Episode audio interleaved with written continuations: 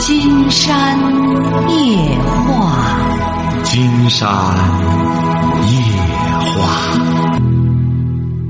晚上好，听众朋友，我是您的朋友金山。喂，你好哎，。你好，你好，金山老师。啊，我们聊点什么？嗯，很很荣幸能给你打通电话。嗯、我是想，就是关于我女儿，她谈了个男朋友，我吧，从她就是谈了好几个月了，我不是很同意。你女儿多大了？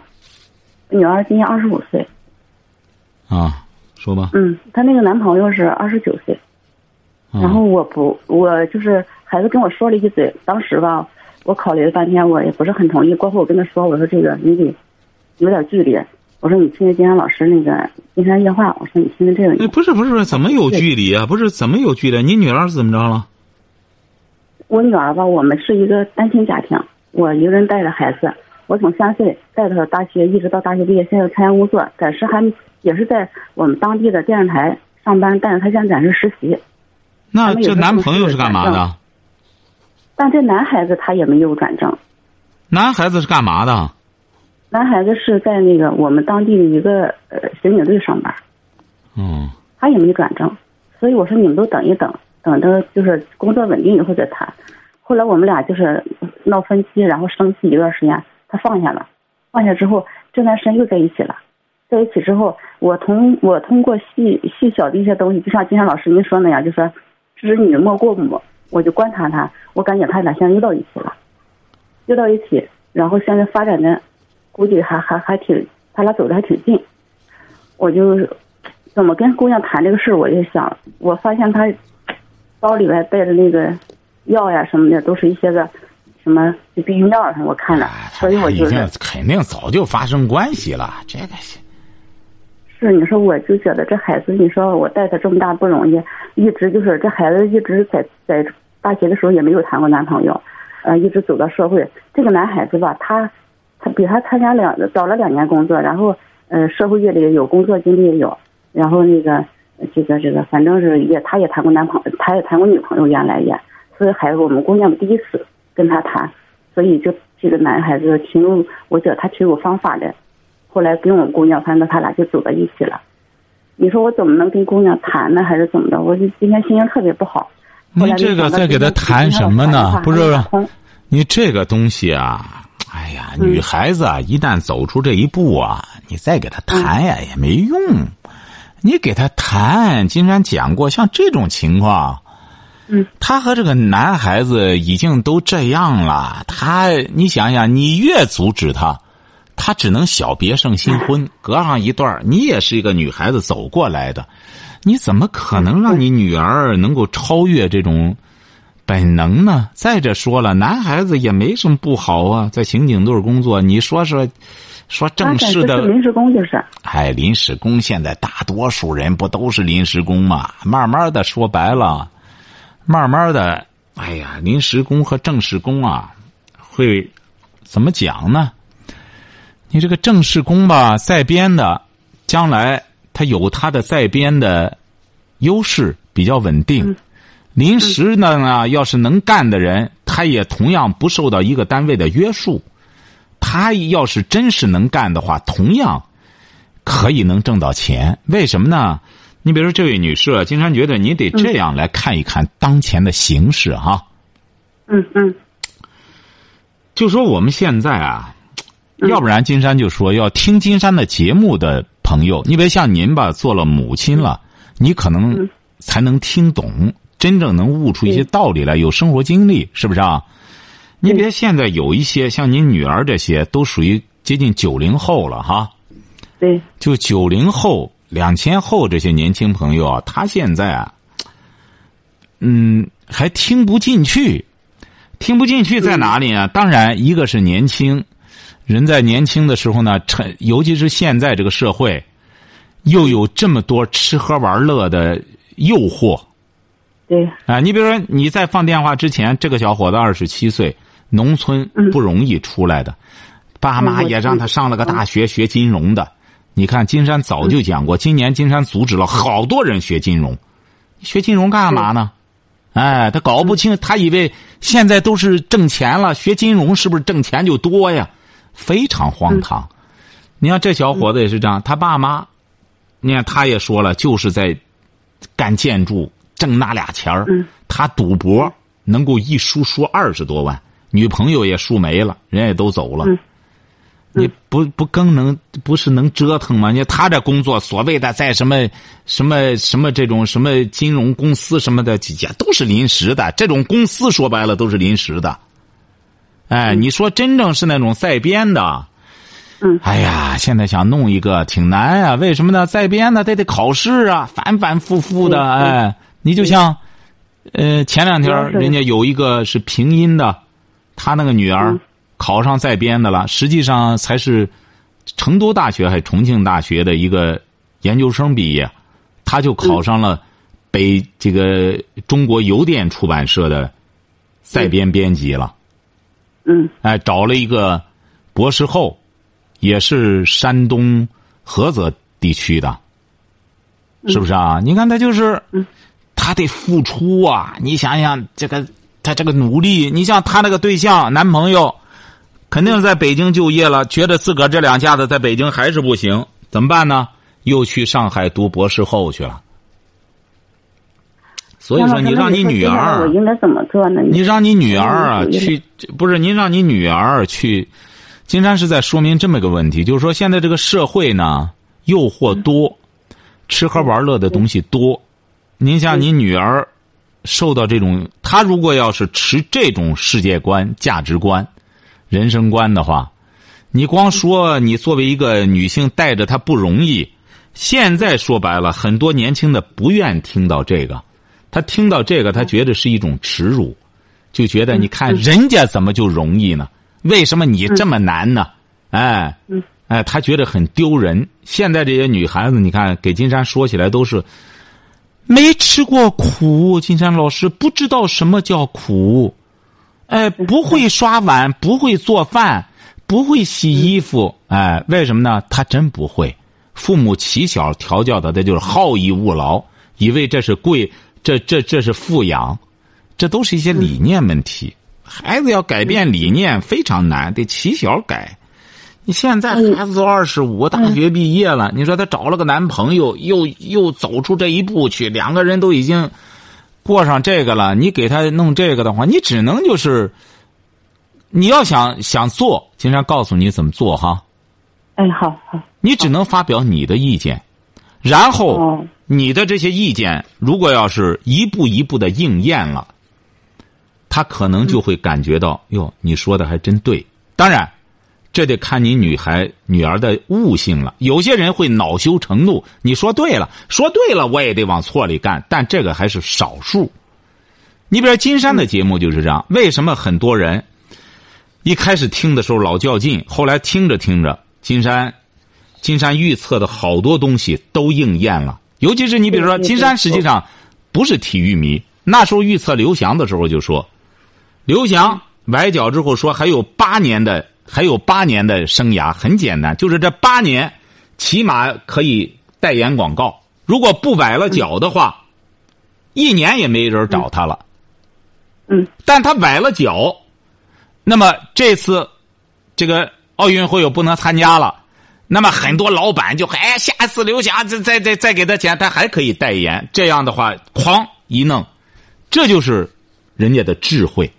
哎，指责人家这这有什么指责？他经常八年前金山就说了，刘翔这个金山要证明的话，有些朋友说你是不是事后诸葛亮？金山特意写了一篇博客，就挂到博客，博客上可有发表日期，就这么简单，这就是人家的智慧。人为什么不崴脚脖子呢？崴着脚脖子啊，这些这些人都开始啊，你不行，你我为什么为你这样？你就像今年里约奥运会，中国人就冷静多了。你比如赛就是没拿到金牌的，没拿到银牌的，这就说明什么呢？作为观众也见多识广了，也知道奥运会就是一个会，就是一个国际比赛，就和好就和奥斯卡奖一样，就像诺贝尔奖一样，就是人家的一个人家做的这么一个活动，规则都在人家那儿，我们去参加也无非就是个参加者，是不是啊？你就获个金牌，获个银牌，也不能说明所有的一切。哎，这现在很多观众，就金山觉得不能叫宽容多了，而叫成熟多了。有一些人也不会拿出全部的时间来。啊，斯丁克呢，到第二天光说这一个事儿，他不是这样了。为什么呢？大家关注点也多了，也非常成熟了。像国外，我们一说到欧洲什么足球杯什么，你真到欧洲一看，有多少人在谈足球？还不如中国人谈的多呢。你到他那曼联一看，哎呦，就就就就是和个大车间一样，挂些运动装，门口一个一个雕塑，这就是大本营。你让中国人一看，哎呦，原来是这样，和个大车间似的，走来走去走不着，走到头了，一个挂了一些运动装，买了，买了之后拿回家去，哎，就可以炫去了，拿回国去，就这个都是中国人在那导购，哎，所以说你现在只能你的预言对了。那么你怎么能达到？你比如说，你不能光看人家这个小伙子正式不正式，你得你得作为母亲，既然女儿选中他了，而且两个人都在一一起了，你就要接触他。你以你一个过来人的身份，或者觉得这小伙子不错，你甭看他不是正式的，早晚这孩子有出息。或者你要觉得这小伙子不行，那么你可以私下给女儿说：“我怎么觉得他干什么呢？”那么你女儿要是在这个过程中。他果然发现他这样的话，那么慢慢慢慢的，他可能就会，就会回归到你这个想法。我我当时我那个前几天我跟女儿说了，我说，嗯，你可能是谈男朋友了吧？我说的我也发现了，我说的，嗯，我感觉到你谈男朋友，我说你可以给妈带回来，带回以后呢，我说，嗯，咱们那个让他来上咱家也可以来。我说的我也通过你，然后我正好帮着你了解他一下。他也不吱声，他就现在就隐瞒着我，就是怕，就因为什么呢？就是因为我第一次已经不同意了，然后我现在又，呃，你他俩又在一起了，他他害怕我就反对，所以他现在不敢公开跟我说这个事儿。现在这些孩子啊，经常觉得你也别焦虑了，你到现在还是一个人吗？对，还是一个人。我从三岁带到现在，要我咋这个今天心特别痛，你看我嗓子压嗓了。你多大岁数了？我就觉得我带他。你多大岁数了？我今年。我今年四十八，完我我带他从小我就就真是富养他，就怎么想法都是让他，就是都满足他，一直都是这样。那你这个指导思想就不对，你这个指导思想就不对，你就是富养女儿，你这富养的牺牲品，富养的恶果。你这闺女啊，不光你闺女这样，金山给您一颗定心丸吧。现在很多孩子都这德行，所以说金山准备想做一个节目，专门针对九零后的。得矫正他们的一些观念理念不对，而且九零后有很多明明的理念不对，自己还非常自负。自负在哪里？就觉得自个儿年轻，我们早晚这个我们年轻，我们就会这个将来拥有一切。他会这样去。当然，九零后里边说优秀的真是非常优秀。所以说这个事儿吧，它是一个为什么金山要要这样讲？他，他都有一个群体问题。你给他再说什么，他毕竟他这个同龄人，他会接触的都是他这个年龄段的人，晓得吧？他会相互受影响，晓得吧？对对对。哎，他会相互受影响，包括现在有些媒体为什么也得选择？媒体现在多少，包括自媒体乱八七糟的东西拍的，拍的一些东西，包括很多老板原来干房地产的，现在说白了买卖也赔了，闲的没事儿，也都上网上来玩这种自媒体，参与一些这种节目那种节。为什么金山现在也参与一些像蜻蜓考拉？金山觉得这就是作为一个媒体人的使命感，就要把一种正能量的声音发在这儿，是不是啊？嗯，你比如现在就是有很多。错误的，错误的引导，理念就是错位的。有些主持人在那这真是胡说八道，他的观念他就不对。你但是有些人还在那，在那个听他的，你怎么弄？所以说就得需要我们有所选择。每一个人呢都有这种选择能力。你比如说，凡是很多朋友也看到了，我们有很多听众。呃，直接在节目里反馈，就我们一家人都在听。那么一家人都在听，往往真正听的人，绝对他效果会很好。为什么呢？这这就是一种理念。那么接受金山的理念，实际上就意味着我们的理念是一样的，一样的理念。那么自然做事儿各个方面，他都他都就能够吻合起来。像你女儿呢，看来也有她比较。内向的一面，他也不愿和你交流，关键他也不和你交流，对对对对。哎，他很多这种什么？这个男孩子就是各方面的经验非常丰富，比他又大好几岁。很多孩子有一种那种父爱的倾向，是不是？他才什么安全父感哎呀，你可你一说这个，金山觉得就给你女儿找到台阶儿了。什么经验呀？性经验足够了。现在有很多年轻的，说白了，你说他除了你知道这个网络上，金山为什么不让未成年人让父母要管住儿女啊？嗯。哎呀，这不是前两天又有一个同学给金山发了之后，他非常悔恨，就是他原来在班里学习四五名，嗯后来就开始接触网络，开始越来越差。后来他学习就很不好了，结果他看到他班里学习好的同学看黄片子，他也看，整个人家最终毕业了，初中生啊，人家考上、嗯。考上这个一类高中了，他没考上，嗯。他就没有看到你学习已经一塌糊涂了，人家告诉你他看黄片子，人家是在这里怎么着麻痹你，这不他现在也晓得这个道理了，他整个连高中都没考上，人家那个所谓的看黄片子的，金山讲过，人家这个同学看黄片子很有可能，他的百分之五的精力看个黄片百分之九十五大脑的百分之九十五都在学习上。可是我们这位同学，他是百分之九十五沉浸在黄片子里，他百分之五在那学习，他怎么能行？嗯嗯，所以说你呀、第一点呢，金山觉得啊这个人的本能很难超越，女孩子尤其是刚刚接触这些东西，他也得有一个超越。那么你如果要是现在过分的这样干什么他的话，反而让他们更新鲜，呃更会隔上一段儿说白了，性情性情啊，也会产生一种依赖。那么你不如干脆放开。毕竟他这样了，他也这么大了，他又背着你，该怎么干都干了，你再管也管不住了。你不如让他嗯该跌跟头。这个人这一辈子啊，经常有的时候说这个因果呀，不完全是一种宗教的概念，也是事物发展的一个规律，前因后果嘛，是不是啊？对对对对对，你呢也尽到责任了，孩子也大学毕业了，二十五岁，也现在也在工作着。那么该发表的到这个观点呢，可以给他发表。说了之后，你呢还得有你的生活，你不能老拿着自己当年单亲家庭，我怎么着？你这样来要挟孩子，让孩子压力越来越大，他最终就不愿见你，他最终就觉得你是他的一种耻辱，你是他的一种负担。你才四十八岁，你还不到这个破罐子破摔，整个赖到他身上的这个呃岁数，你完全应该呢，四十八岁把他培养成人了，你应该再找个对象，经营你的未来的生活，而不是应该整天。等着他，等到他那个结婚以后，我再想我的事情。你有必要吗？你又不是个男孩子，你等到他结婚或者干什么的，你说你作为一个女儿，她都二十五了，你有必要要给她这种承诺吗？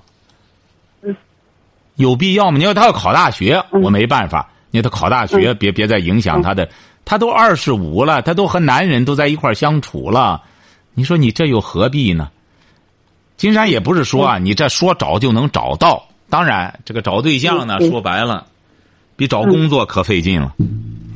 是那你知道是这个问题？现在女孩子想找一个也挺难呀。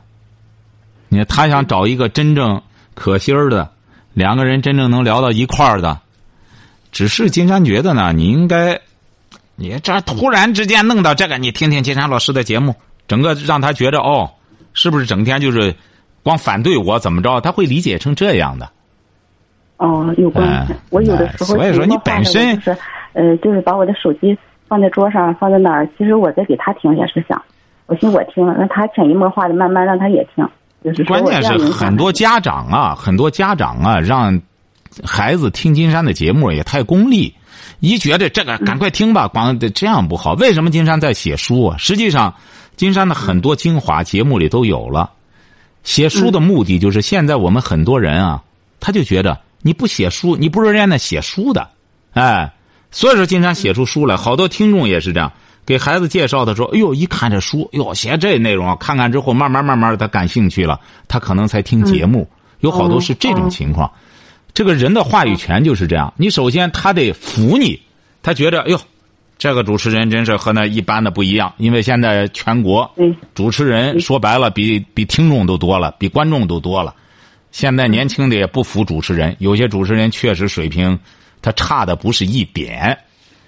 那么在这种情况下，你想让一个年轻人接受你，你想让一个新的听众接受你，作为推荐者，作为家长，你得有你的智慧。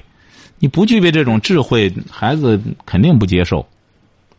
是是，我就是想法怎么样让他慢慢的接接触你听这个。哎，你得让他慢慢听。实际上，这个节目呢，金山一再给很多朋友，金山这个节目啊，它不是一个教育类的节目，而是在和大家分享一种理念。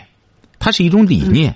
金山在解读我们每一个热线的时候，也不是在在在什么教育谁叫不存在这个，而是一种理念。你像刚才金山就说您，你的理念错在哪里啊？就是老把孩子这个事儿当成自己的一生的一个终结，就觉得这是我干的一项事业。孩子，你得领情。对了。哎，孩子，你得领情。实际上，金山觉得你这样做的结果会适得其反。为什么呢？实际上，你要知道还有一种声音，金山也在不断的说：说作为父母来说，一定要生孩子的理念要改变。如果要说一百年前生孩子是为了养儿防老，五十年前也是这样的话，现在你不能再养儿防老了。为什么呢？他不可能给你防老。为什么呢？全世界的趋势都是在搞社会保障。嗯嗯。呃，政府来管这一块为什么我们为什么要政府？政府就应该管好这一块那年轻人干什么去了？年轻人有他也得结婚，也得生儿育女，也得去干他的那一套。是不是啊？嗯，哎，嗯，所以说，我们的作为百姓来说，你得改变理念。如果要是理念改变改变了，就不会过分的。你一直到现在还有重男轻女的这种愚昧的想法，你说多可笑！到这个年月了，还琢磨着重男轻女在干什么？这不就是一种滞后的理念吗？嗯嗯。所以说，你得，你得。你得改变理念，就是养女儿，也就是尽义务了。呃，尽义务之后呢，这个一种爱心。女儿呢也挺争气，也大学毕业了。至于她的婚姻怎么样，那就看她了。婚姻的这个幸福与不幸啊，金山也一再讲，也是一个理念的问题。为什么金山这个节目定位为与恋爱、婚姻、家庭也是这样？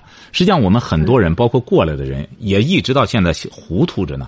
不知道婚姻是咋回事儿，恋爱是咋回事儿，生孩子是咋回事儿，啊，你比如到现在金山一再讲，生孩子就是一种，就是一种爱心的释放。你生了孩子，你说真正想让他让你那么可心让孩子来让你这么舒心的话，太不现实了。嗯，哎，所以说你得改变改变理念，不一定非要找对象。找对象呢，要顺其自然。就是金山在听见里说的，你现在应该全身心的建立你的精神后花园。嗯，你知道建立这个有什么好处吗？这样对我的精神方面各方面可能都有帮助吧。还有什么好处？心情还是这块儿。不是，还有一个最大的好处你忽略了，就是你。这四十八岁之前所付出的这些心血，你觉得都放在女儿身上了，是不是啊？嗯。那么你想让女儿真正的回报你，你得你有精神后花园，你记住了，这女儿她会主动的来找你。哦。为什么呢？你有这个能力，你比女儿大，你有这个能力，你听懂金山的节目了，你建起精神后花园来了，那么你这个女儿她，她碰碰钉子，这个。栽跟头的时候还早着呢，你这过来的人还不晓得这个吗？是不是啊？对对对。等到他栽了跟头了，碰钉子了，他会回来，到妈妈的精神后花园里来医治。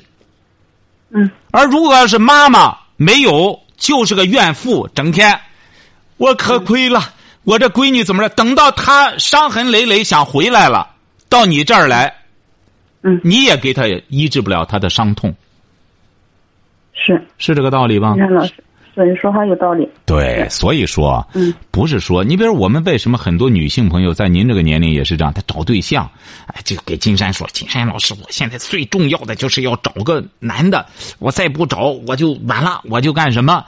同样是这个道理。如果要是这个女性，哎呀，她充满了这个爱心，她就她就是一个贤妻良母。那么他骨子里是这个的话，您放心，他早晚会有男人钟爱他。金山不是给大家讲过这个故事吗？在《金山白话》里说，这个这个徐志摩的第一个夫人叫张幼仪，你可以看看她的这个呃她的经历。张幼仪，徐志摩在他五十岁之前，徐志摩整天找这个找那个，整天精神上折磨他，但人家张幼仪。也没有抱怨徐志摩，一直从学外语第一个单词开始，慢慢的学习学习，最终成为一个教育家，成为一个金融学金融家。那么这就是他的精神后花园。他到五十多岁的时候，结果是有一个男的非常爱他，他俩结合了，很幸福他的婚姻。可是张幼仪年轻的时候自打结婚，就像一个。弃妇一样，徐志摩就不靠边儿。五十多岁的时候，人家迎来了他幸福的、美好的爱情的春天，两个人在一块儿生活的很幸福。张幼仪一直活到一百多岁。嗯，晓得吧？所以说，我们有些女性朋友啊，一定要讲清楚这一点。我们说“家有梧桐树，不愁招来凤凰鸟”，同样。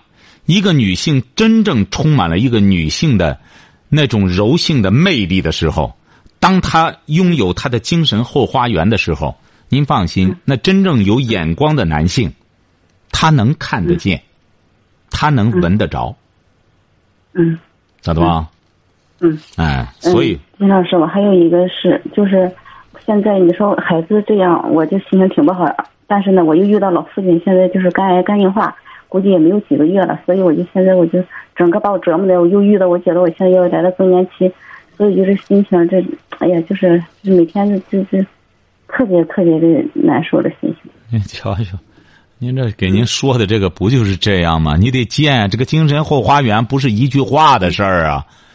您在这种情况下，您得慢慢的先开始精神后花园，得先开始到书店走走，开始学着到书店，到了书店你就。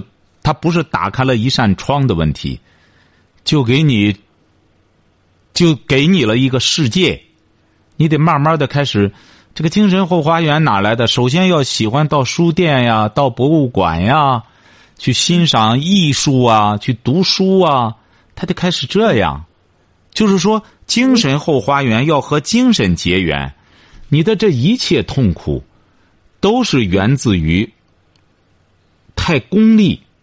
女儿这边也是这样，一找得找一个在编的。你想，现在年轻人，我们整个社会在社会的理念，就让年轻人要当微商啊，当什么要个人创业什么玩意儿？你想想，他接受的是这些东西，嗯，是不是啊？你作为父母来说，要真正能帮着他解读微商，要真正能帮着他解决淘宝，可以这样讲。金山觉得。直到现在，恐怕说淘宝，在那空淘一通的，就是金山说的。到现在，有些朋友说：“哎呦，我原来真是没有干什么过，一直原来我可崇拜那谁了。后来就弄着弄着，一看，的确是我淘这些年我没淘着宝，可是人家马老板那宝越来越多。金山觉得你这个不能抱怨马老板，马老板能够忽悠着你去淘宝，马老板成功了。”你也不能说马老板坑你了，你这样说又不对了。马老板没拿着枪逼着你去淘宝，马老板没有拿着枪逼着你光棍节非得去买东西，人家是靠他的智慧，是不是啊？嗯。你得学马老板的智慧，而不是跟着马老板去做。嗯。这个攀比啊，就像一个人一样，你得首先了解他的精神，了解他的理念。至于这个人。突然急匆匆的跑了，你不要跟着他去。他干什么去？他上茅房了。你去干嘛去？他拉屎，你又不是去吃屎去，你跟他去干嘛去？哎，嗯嗯所以说我们有些人啊，他愚昧就在这儿，他不搞不清楚，一说就好像人家马云又不好了。马云没有不好，金山讲，马云说，嗯哎，没事儿，我游戏没事儿。马云当然得这样说。马云认识那游戏老板多了，他们这些都是拍吊肩膀子的、相互的、相互关照的人。马云能说游戏不好吗？玩儿，我让玩三天就好了。嗯。那他这个方法说白了前，两天就是哎，他他这个方法他嗯没法就是复制，没法推广啊。嗯所以说你呢也是这样，打现在开始改变理念，你就可以心情慢慢好起来了。不要把你的精神完全嫁接在孩子身上，随着他高兴你就高兴，他怎么着你就怎么着，他以后不高兴的事儿多了，嗯是晓得吧？改变观念哈，嗯嗯。哎，好嘞就有老父亲，哎，健身老师啊，啊。呃，老父亲老父亲这生病，我不是天天每天都在医院，这不是我伺候他们陪他。他是怎么着他是这个主动去做肝肝癌肝癌肝硬化，做手术了吗？呃，做了一次介入，然后我的妈！做一次介入，这多？长时间了？在医院里啊？嗯、在医院现在就半年了，现在恐怕已经不是很理想了吧？肚子现他现在肚子已经肿的都已经，哎，做介入，好多做介入的都都效果不好。对，嗯，所以我就是哎呀，看老父亲那么受罪，我就心里每天这心一抓着似的那种难受，就是哎呀，这个你想一想，生离死别，这个生离死别，再就是生老病死，这是人生，都是一些必须得过的一些关，过的一些坎儿。嗯，所以说，你比如说，我们现在说人生大部分时间是痛苦，很多人理解不了。你对一个孩子来说，你说他爸妈给他挣着钱，在在那个什么里，说白了，在这修路也好，什么也好，拼拼着拼着命的在那里给他挣钱，让他虚着，让他虚荣着。你说父母没责任吗？是不是啊？你刚才那小伙子，要父母不把这二十万给他的话，他不会第二次赌博。对，哎，所以说这个都是父母有责任的，对孩子的好也是这样，适可而止。什么事儿过了这个度，对他就不好了。溺爱，溺爱叫什么？溺爱这个溺水，这个人溺水就死了。溺爱就说明已经多了。这个爱给孩子，这个溺爱，对这个老人来说可能挺高兴。你看我给他买什么他都要了，我给他买什么你很释放。可是对孩子来说，他是多余的了，已经是。对对啊对对，所以说要改变观念哈，只有改变观念，好好的呢。这时候父亲呢，说白了，你也有你幸福的一面。有一些父母说没一下子没了，哎呀，真闪一下，你就就嗯。父亲这有个过程，慢慢的呢，多和父亲聊聊，多和父亲多陪陪父亲，是不是啊？多大岁数了？嗯，七十四，我反正一直他生病，我一直在他身边，就这样是。啊，就是多去照料照料。这个对自己以后的生活呢，要充满信心。你才四十八岁，金山刚才给您讲了，人家张幼仪五十多岁，才开始了自己的梅开二度第二个春天，晓得吧？嗯哎，你比人家还年轻，还有机会啊。哎，好的好，，再见啊！谢谢金老师给我哎信心。哎，好嘞，好再见。嗯。